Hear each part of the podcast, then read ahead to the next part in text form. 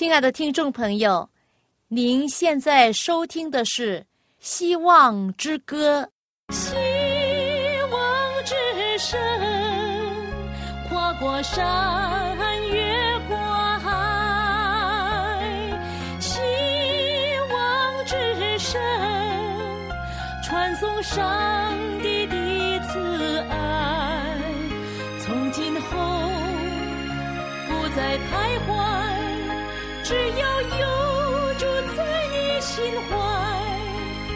从今后不再是我，因有主赐给的希望。亲爱的听众朋友，您好！现在又到了我们《希望之歌》这个节目时间，我叫肖阳。大家好，我的名字叫晶晶。晶晶您好，也谢谢您再一次来到节目之中。那你知道吗？呃，我们今天的节目我们会讲到一个很特别的人物，这个人物的名字叫以诺。有没有听过他的故事呢？有。嗯哼，那晶晶，你知道上帝为我们所预备的是什么？天国。对，天国是永恒的吗？对，那这个世界呢，是不是永恒的？不是。这个世界为什么不是永恒呢？因为人活到七八十岁就怎么样了？死掉。对了，对了，这个真的是很一种不好的现象，是不是？人生在世界上本来呢就是为永恒被造的，不过呢，因为罪的缘故呢。人现在今天活着在世界上呢，就变成不正常了，变成一定要死去的一种的生物，而不是原来上帝造人的旨意啊！原来上帝造人的旨意是什么？是叫你我是叫人活着怎么样？快乐，而且呢，是活到什么时候？很长的时候。呃，永远是多长？没有停止的时候。对了，就是永永远远，就是没有止境，没有终点，永远远远就是这么长。好，我们不知道有多长，就是无限制。这个永恒的生命是谁赐给我们的呢？上帝。对，上帝，他派耶稣基督来到这世界上，就好像一件。最美的礼物赐给我们每一个人，只有我们接受这礼物，就属于我们自己的。那这里有一个故事，就讲到一个喜剧演员叫比利。比利呢，在他女儿十一岁生日的时候呢，他非常忙碌啊，他就打电话给他女儿说：“女儿，因为工作的繁忙，我不能亲自来庆祝你的生日。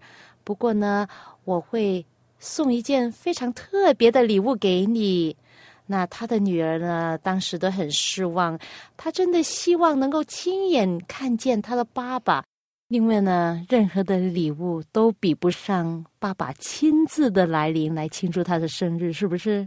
嗯。呃，在你的生日，你也希望爸爸妈妈也在哈。嗯。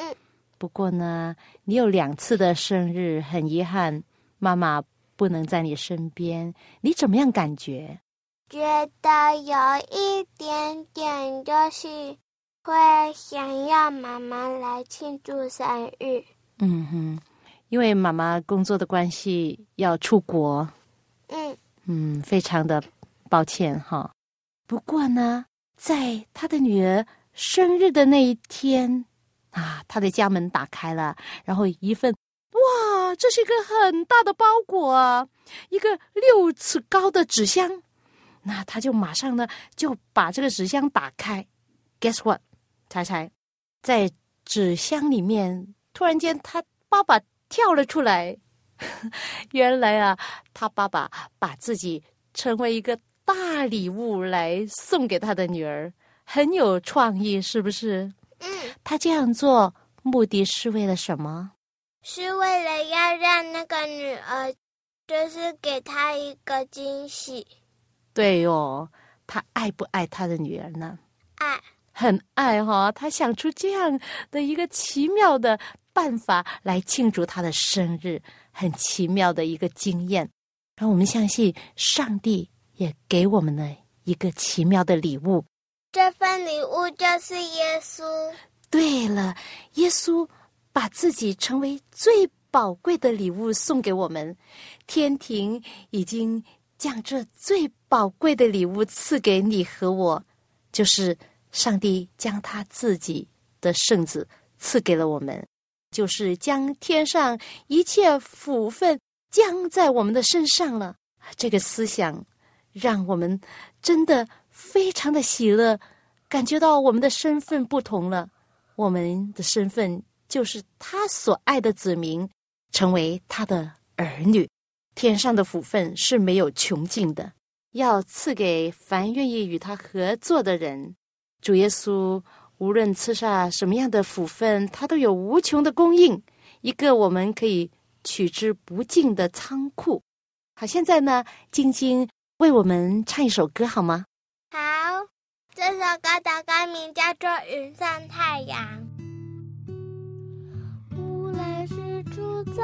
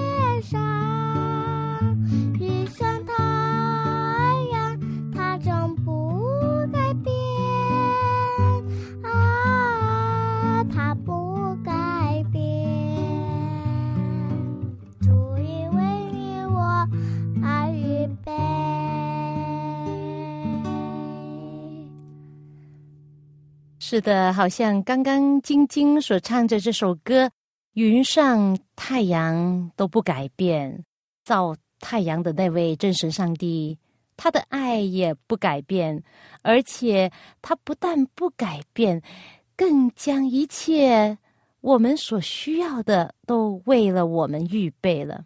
这位真神上帝是多么爱我们，他认识我们每一位的需要，预备每一样我们生命所需的一切的东西。非常感谢上帝。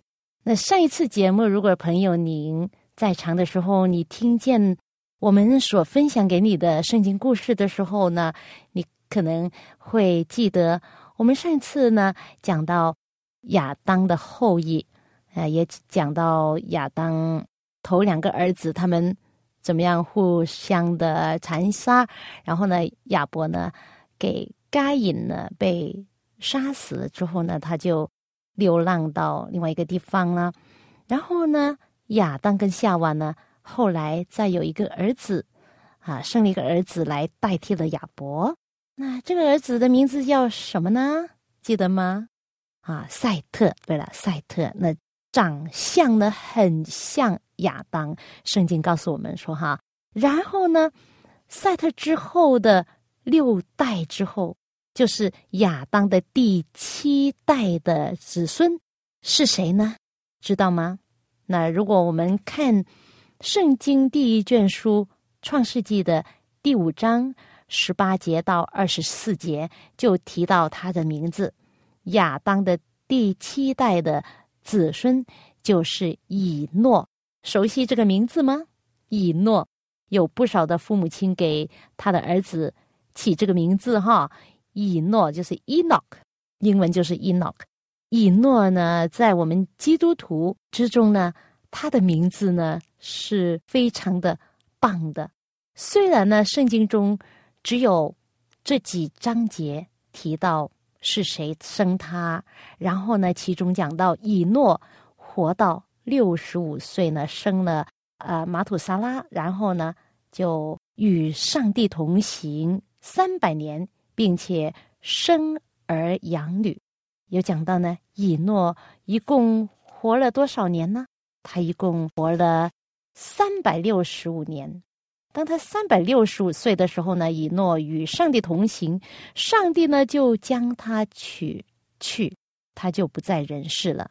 那在创世纪呢，就是这几节提到他的名字，然后后来在新约圣经，在希伯来书十一章第五节，就是一节圣经，呃，新约圣经就一节，希伯来书十一章第五节就提到。以诺的名字，讲到他的信心，讲到就是因为他是这么一个圣洁的人，然后上帝就把他接去，没有尝过死味。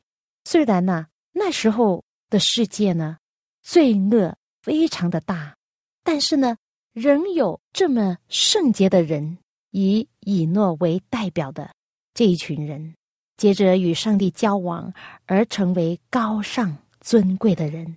那这一群人呢，住在世上，好像是与上天成为好朋友。这些人呢，有高超的智力和非常的造诣，他们负有重大而神圣的使命，要发展公益的品格，将虔诚的教训不断传给当时的众人，也要传给将来的世代，包括我们这个世代，在圣经中。只提到多数最杰出的人物，但是上帝在各时代呢都有忠心的见证人和诚心的敬拜者。以诺其中就是一位。刚才我提到哈，他活到六十五岁，生了一个儿子，以后呢就与上帝同行三百年。在起初几十年中呢，以诺就已经敬爱上帝的。我相信呢。他很爱上帝，并且听上帝的话，遵守上帝的诫命。在圣经里面没有很详细的记载他的事迹，不过呢，我们可以从一本书叫做《先祖与先知》里面，在一章里面就写到他的事，他的生平。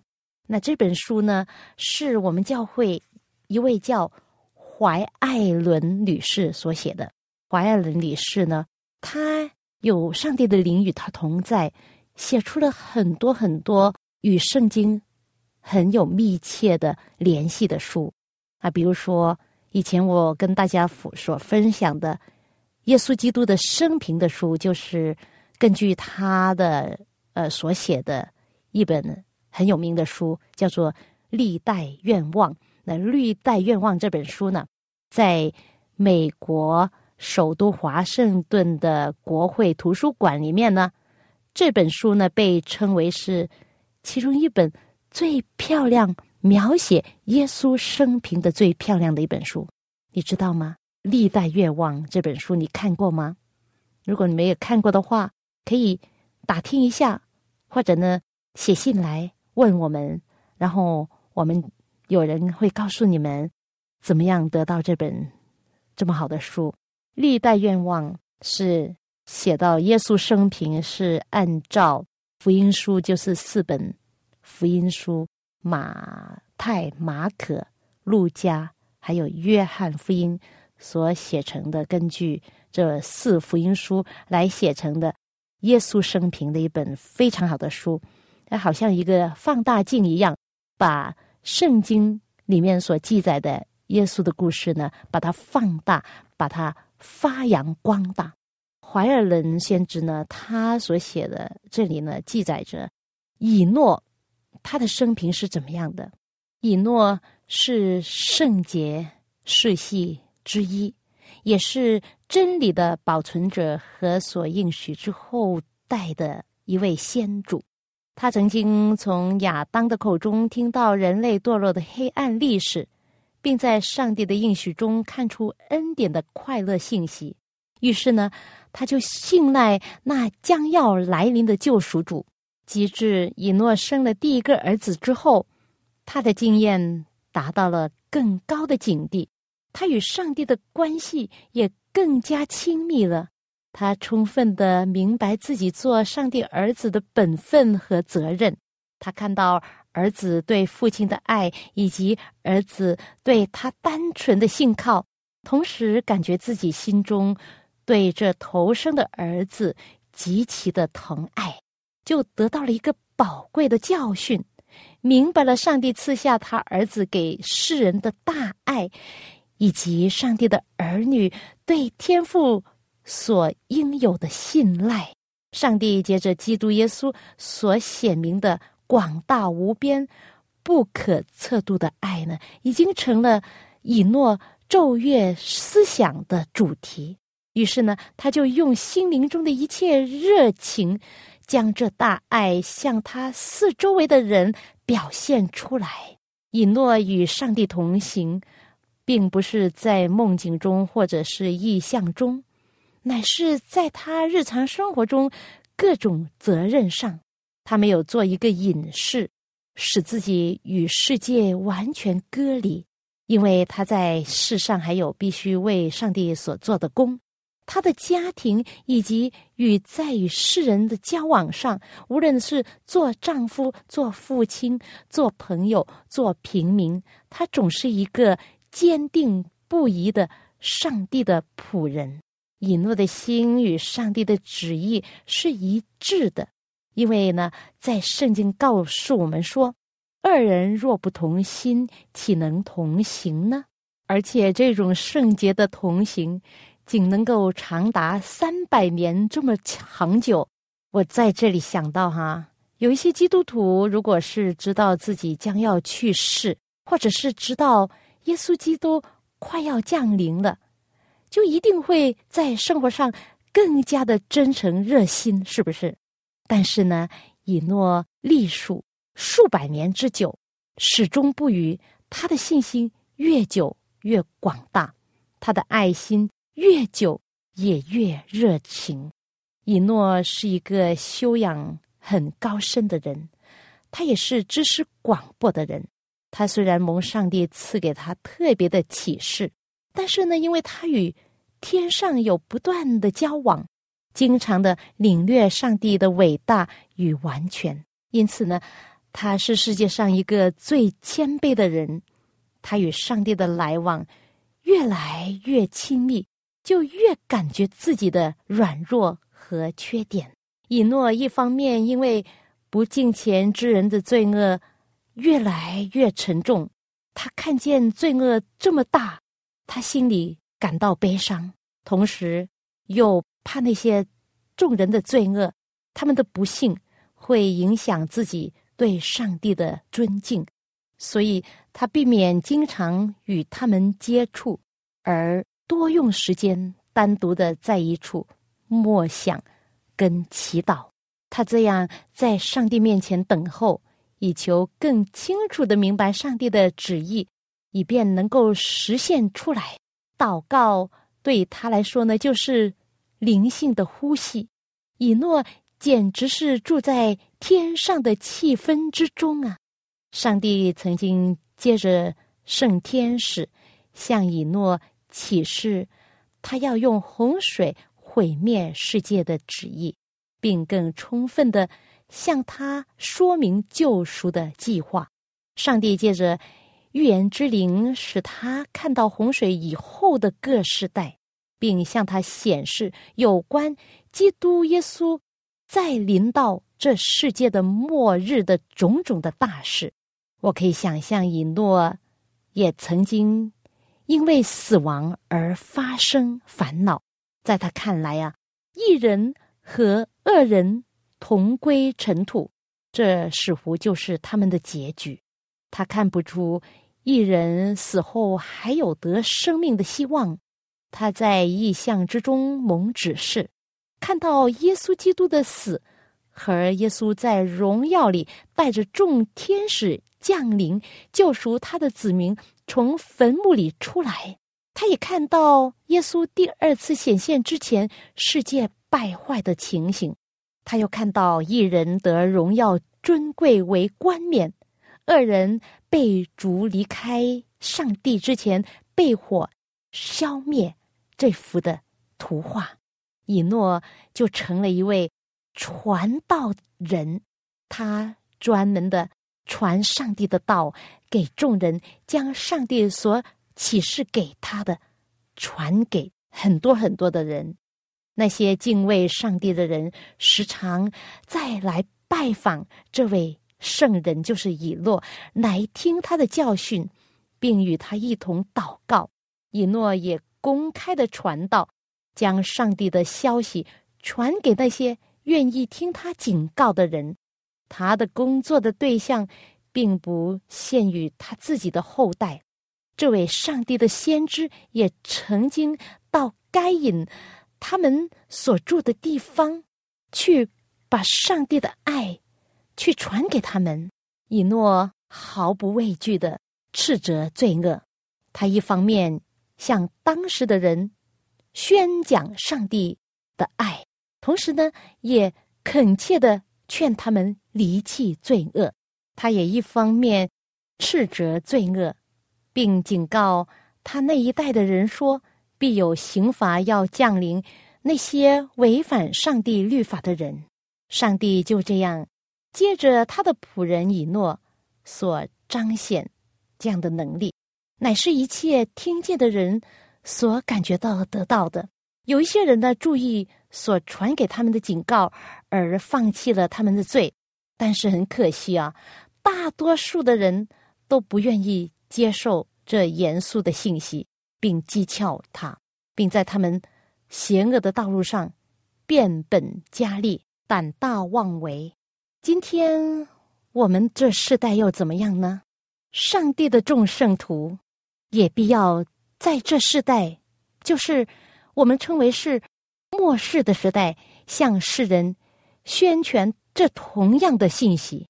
世人也必定会不信和讥诮。洪水以前的人怎么样拒绝那与上帝同行之人所传给他们的警告的话？照样末世代的人也必轻视上帝使者们的警告。这听来好像是很可惜，是不是？可能啊，大多数的人都会拒绝上帝的警告。不过这也是一个事实，因为人都是这样，最终呢，得救的人。只有少数人，只有那些真心悔改、真心寻求上帝心意的人，他们才能够得到上帝的喜悦。圣经告诉我们说：“清心的人有福了，因为他们必得见上帝。”是的，以诺追求心灵的圣洁，有三百年这么长，以及与上天非常和谐。这样的人才被称为是上帝的儿女，亲爱的朋友，我们所追求的就应该是这种心智，就好像以诺这样的心智的人，有好像他这样的品格，有他所存的这样的使命，也有他这样的爱心。以诺与上帝同行三世纪，天天。追求更亲密的联络，终于呢，他就与上帝的交往越来越亲密，直到上帝将他娶去。是的，有人说啊，他就与上帝同行三百年的期间呢，一直的手拉着手，跟上帝同行，手拉着手，走啊走啊，一边走一边谈，都忘记了时间，忘记了。空间一直走，终于呢，站在那永恒世界的门口了，只差一步就可以进入在那永恒的福地了。如今天门都打开着，那在地上这么多年与上帝同行的经验，现在还要继续下去。于是呢，他就穿过那神圣的门，天门就这样子打开。他就一步跨过去，就做了人间第一个进入天家的人。亲爱的朋友，这幅图画是多么的美丽！我相信，在幕后，在耶稣基督降临的时候，我们的心情也是一样。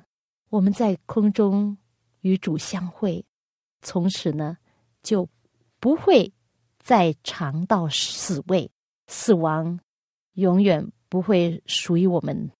在圣经里面，《希伯来书》十一章第五节，就是新约圣经唯一的一节圣经，讲到以诺，讲说以诺因着信被接去，不至于见死，人也找不着他，因为上帝已经把他接去了。只是他被接去以先，已经得了上帝喜悦他的名证。以诺就这样。一直的与上帝同行，一直与上帝走到天门，他就享受了上帝永远的生命，而且他所面对的就是天国永远的光。这样的生命是何等的荣耀！上帝看重一位尊重他的人。现在呢，我们来听这首歌《永远的光》。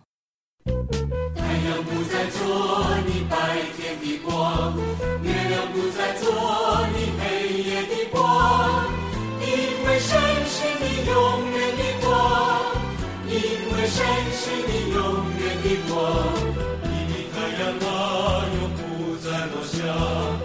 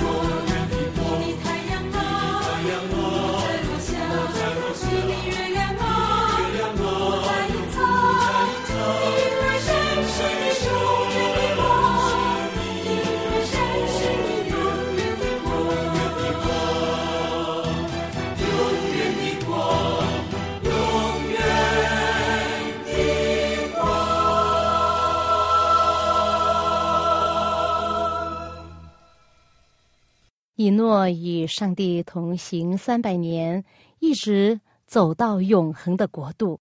他所享受的就是永远的光，好像刚才这首歌所唱到的。亲爱的朋友，您愿意也进入这永远的光，好像以诺这样子，永远的与神同行，享受永恒的福气吗？好，因为时间关系，我们今天就聊到这儿。谢谢您的收听，下次节目时间再会喽。希望之声，跨过山，越过海。希望之声，传送上帝的慈爱。从今后不再徘徊，怀，从今后不再是我，